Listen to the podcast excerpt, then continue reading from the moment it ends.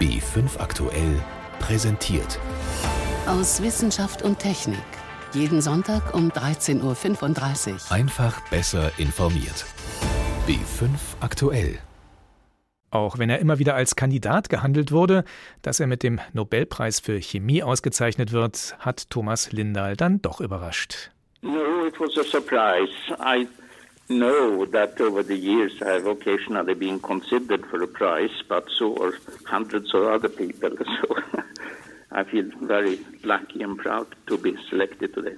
Natürlich ist er glücklich und stolz. Wie ihm dürfte es auch sechs anderen Forschern und einer Forscherin gegangen sein.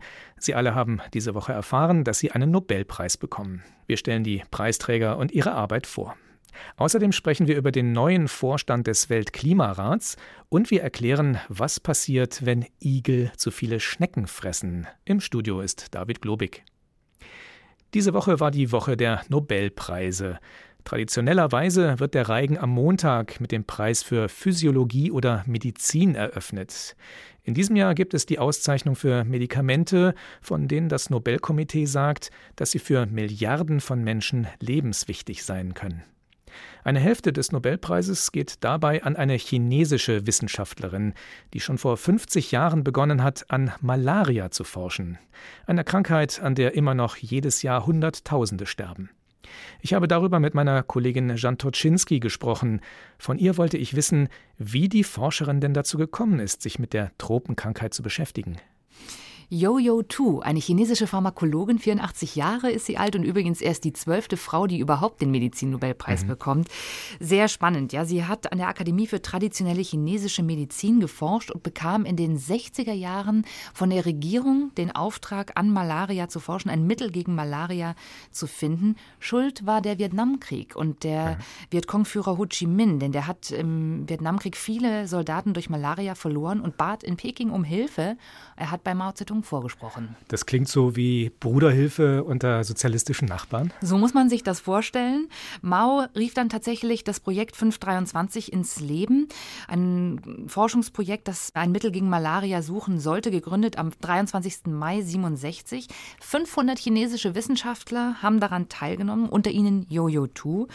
Das Ganze fand mitten in der Kulturrevolution statt und sie hat alte Medizintexte durchforstet und ist dabei auf die Pflanze Artemisia gestoßen, erstmals 400 nach Christus erwähnt und hat dort auch etwas über die Zubereitung und die Wirkweise dieser Pflanze gefunden. Sie hat daraus ein Medikament entwickelt. Das wurde Ende der 70er Jahre in klinischen Studien getestet und es konnte bewiesen werden, der Heilungsgrad lag bei über 90 Prozent. Nun ist das entsprechende Medikament erst 2010 zur Anwendung gekommen. Es hat also wirklich Jahrzehnte gedauert. Warum? Also, dass es tatsächlich zur breiten Anwendung kam, das war erst 2010. Spannend daran ist, es gab 1982 ein Treffen zwischen chinesischen Forschern und der Weltgesundheitsorganisation. Die WHO zeigte sich interessiert und passiert ist aber gar nichts. Man hörte nie wieder voneinander. Über die Gründe kann man heute letztlich nur noch spekulieren. Es gab sicher ein Misstrauen gegenüber chinesischen Forschern, die unter Mao gearbeitet haben. Es gab sicher ein Misstrauen gegenüber einem pflanzlichen Präparat. Es gab sicher auch Vorbehalte, weil es teurer war als Medikamente, die es damals schon gab, wenngleich Bereich, die auch nicht mehr besonders wirksam waren. Und es brauchte erst einen Aufruf des Fachblattes Lancet 2010. Die haben eine ganze Artikelserie gemacht, wo sie die WHO und auch den Global Fund zur Bekämpfung von Malaria, HIV und TBC angeklagt haben. Da ist von medizinischer Fahrlässigkeit die Rede. Und danach gab es dann den Paradigmenwechsel. Dann hat die WHO diese sogenannten Artesonate tatsächlich empfohlen als Standardtherapie. Ja, ja. Der zweite Teil des Nobelpreises geht auch an zwei Parasitenforscher und zwar aus Japan und den USA. Wofür bekommen die den Preis? Ja, der Ire William C. Campbell und der Japaner Satoshi Omura, die haben geholfen, Therapien zu entwickeln gegen Infektionen mit Fadenwürmern. Und sie haben äh, Medikamente tatsächlich entwickelt, die sogenannten Avermectine. Das ist ein Nervengift, Neurotoxine, die Fadenwürmer lähmen. Und beim Menschen werden die auch eingesetzt und die vermindern zum Beispiel Krankheiten wie Flussblindheit oder Elephantiasis. Das ist diese Krankheit, wo Körperteile extrem vergrößert sind, weil es einen Stau im Lymphgewebe gibt und die Lymphflüssigkeit nicht mehr fließen kann. Wie häufig ist sowas? Also im Vergleich zur Malaria ist das inzwischen sehr selten, aber weltweit werden immer noch Hunderttausende Neuinfektionen gezählt jedes Jahr. Am häufigsten sind Infektionen durch den Spulwurm und den Madenwurm. Das kommt vor allen Dingen in Afrika, Ostasien oder Lateinamerika vor. Aber durch die von den Nobelpreisträgern entwickelten Medikamente ist das tatsächlich sehr zurückgegangen. Wie sieht der Fazit aus? Soll der Medizinnobelpreis in diesem Jahr auch politisch ein Zeichen setzen? Also politisch ist das eine sehr klare Aussage. Es sind Krankheiten, die betreffen die ärmsten Länder der Welt, armutsassoziierte Krankheiten. Das betrifft die Menschen, die sich keine Medikamente leisten können. Deswegen wird da auch tendenziell weniger geforscht. Auf diese Krankheiten hat man jetzt das Augenmerk gerichtet. Für uns in Mitteleuropa oder in den Industrienationen sind die kein Problem. Und was den Nobelpreis für China angeht, muss man sagen, in gewisser Weise hat sich das Nobelkomitee vor der Chinesin verneigt. Das ist eine Art Entschuldigung dafür, dass man jahrzehntelang diese Erkenntnisse ignoriert hat. Der Nobelpreis für Physiologie oder Medizin. Informationen von Jan Toczynski waren das. Billionen unsichtbarer winziger Teilchen, sogenannte Neutrinos, fliegen jede Sekunde durch unseren Körper. Eigentlich eine beunruhigende Vorstellung, doch glücklicherweise merken wir davon nichts. Auch sonst hinterlassen Neutrinos kaum Spuren und lassen sich nur extrem schwer nachweisen. Lange Zeit hat man deshalb gedacht, dass diese Geisterteilchen keine Masse besitzen. Tun sie aber doch. Für diese Entdeckung bekommt unter anderem der Kanadier Arthur MacDonald den diesjährigen Physiknobelpreis. Als er am Dienstag davon erfahren hat, konnte er sich noch sehr genau an den entscheidenden Moment seiner Karriere erinnern. Einen Heureka-Moment nennt McDonald den Tag des Jahres 2001, als er das Ergebnis seines Neutrino-Experiments sah. Von den Geisterteilchen gibt es drei verschiedene Sorten. Sie können sich von der einen in die andere verwandeln. Und das erklärt, warum von den Millionen Neutrinos einer bestimmten Sorte, die in jeder Sekunde aus dem Universum auf der Erde eintreffen sollten, weniger ankommen als erwartet. Sie verwandeln sich einfach. Das ist so, als wenn man mit fünf Kilo Äpfeln vom Markt kommt und zu Hause ein paar Birnen und Pfirsiche im Korb findet. Wenn die drei Sorten Neutrinos aber solche Verwandlungskünstler sind, müssen sie eine Masse haben. Das schreiben die Gesetze der Quantenphysik vor. Und damit haben Arthur MacDonald und sein japanischer Kollege Takaki Kajita nachgewiesen, dass Neutrinos etwas wiegen, wie der Physiker Thomas Lohse von der Berliner Humboldt-Universität erklärt. Eine Frage, die wir schon seit vielen Jahrzehnten hatten, war, ob diese Neutrinos tatsächlich masselos sind oder ob sie eine Masse besitzen. Und diese beiden Experimente haben auf zwei völlig unterschiedliche Weisen für ganz unterschiedliche Neutrinos erstmals nachgewiesen, dass sie eine Masse haben müssen, und zwar über einen faszinierenden Effekt, dass nämlich die Neutrinos in einem Typ entstehen zunächst und dann als ein anderer Typ nachgewiesen werden im Detektor, dass sie sich also verwandeln auf dem Weg von irgendwo zum Detektor hin.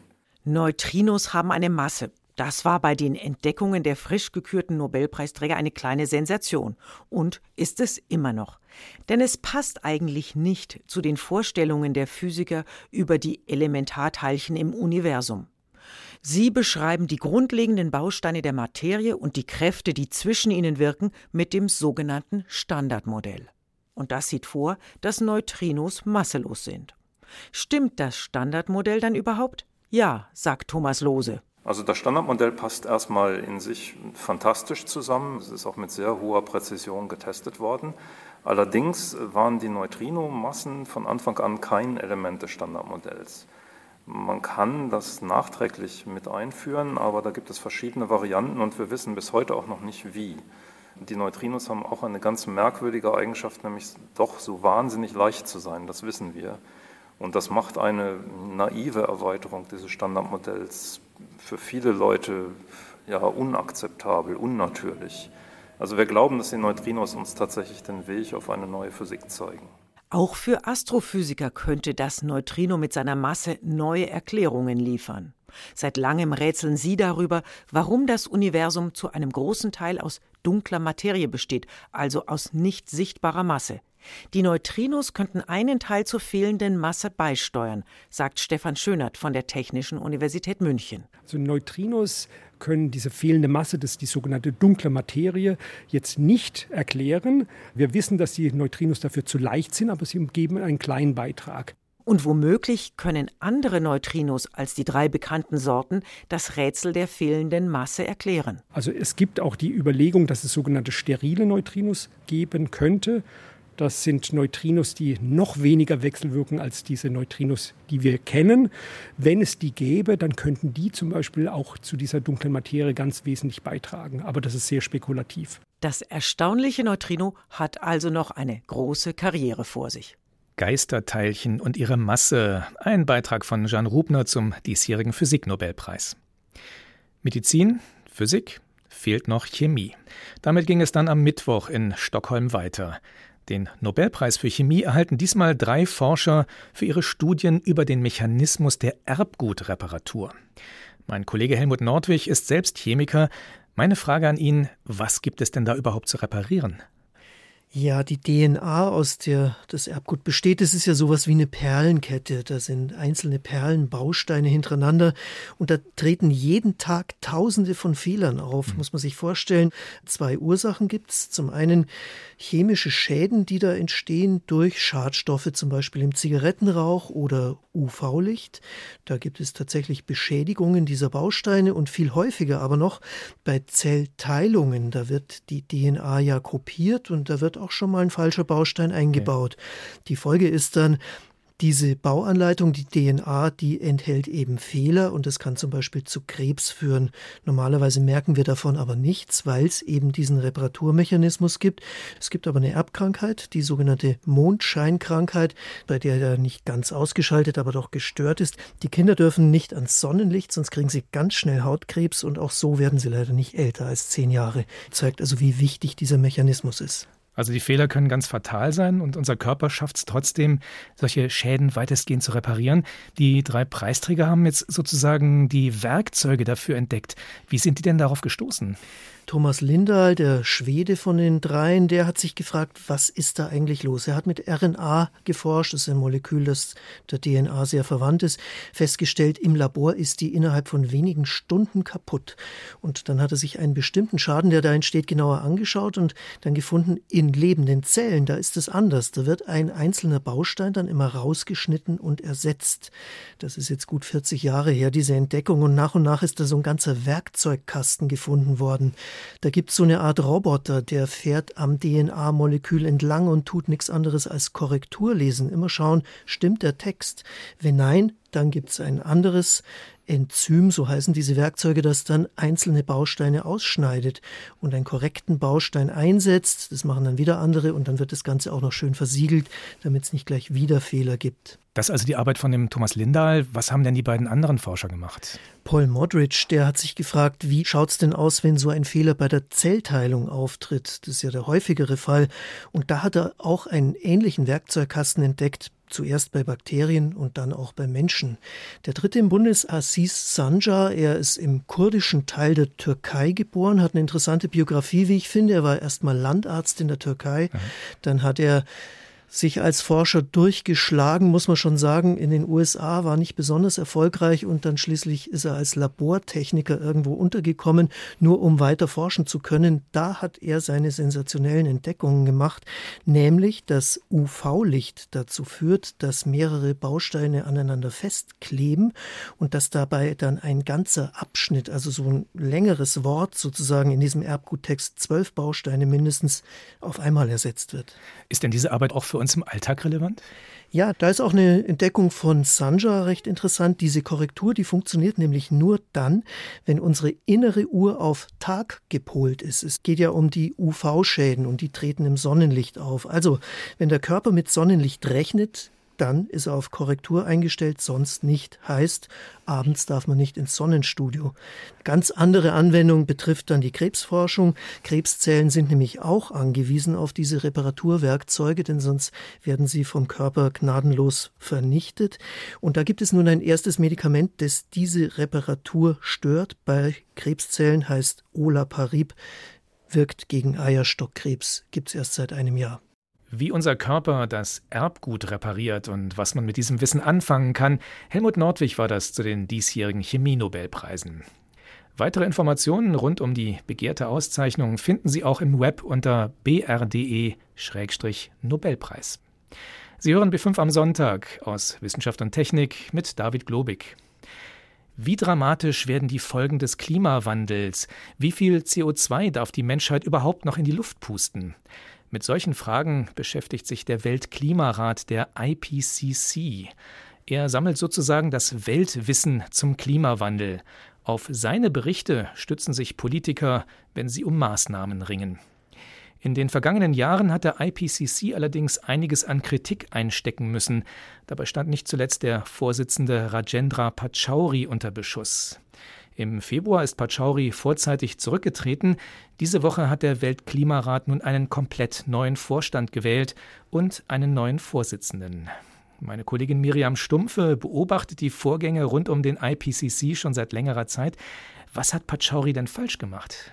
Da kam einiges zusammen. Also zum einen gab es Angriffe gegen den Weltklimarat. Da ging es zum Beispiel um peinliche Zahlendreher zum Abschmelzen der Himalaya-Gletscher. Und da hat Pachauri ein eher schlechtes Krisenmanagement betrieben. Er hat nicht sofort Stellung genommen und gesagt, ja, stimmt, Mist, ist uns ein Fehler unterlaufen, sondern er hat einfach sich verteidigt und gesagt, ach, da sind die Klimaskeptiker am Werk, die wollen unser Ansehen beschmutzen.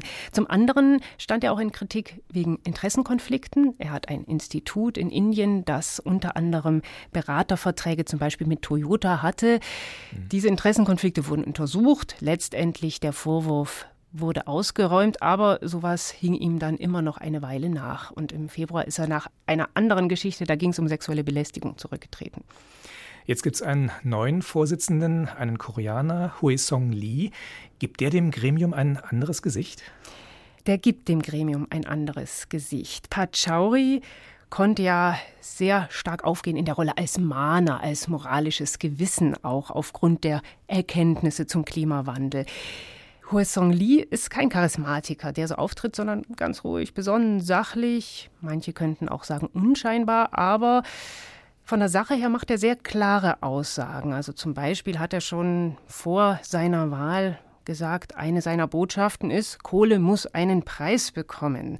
Wenn so jemand das sagt, dann sendet das schon ein Signal, nämlich wir müssen über ganz konkrete Lösungen zum Klimawandel sprechen und da auch Stellung beziehen. Sehr eindeutig ist auch seine Aussage, wir müssen mehr Experten aus den Entwicklungsländern einbeziehen und das spiegelt sich zum Beispiel jetzt auch im neuen Vorstand wieder. Da sind mehr Vertreter aus Entwicklungsländern dabei. Also der Weltklimarat möchte sich in Zukunft stärker der Frage nach Lösungen und Anpassungsvorschlägen zum Klimawandel widmen. Ja, wenn der IPCC jetzt sozusagen konkreter wird, wird er dann gleichzeitig auch politischer? Das ist die spannende Frage. Als Wissenschaftler sagen die Mitglieder des Weltklimarates natürlich, wir wollen keine Entscheidungen vorgeben. Aber wenn Sie sich mit Fragen befassen, wie zum Beispiel der Frage, wie wirksam ist der Emissionshandel? Sollen wir mehr Energiepflanzen anbauen? Das sind alles solche konkreten Fragen, die Sie mehr bearbeiten wollen und wozu ja natürlich auch schon ich sag mal, politische Versuche, Ansätze gibt, die geschehen auf der Welt und die man bewerten kann.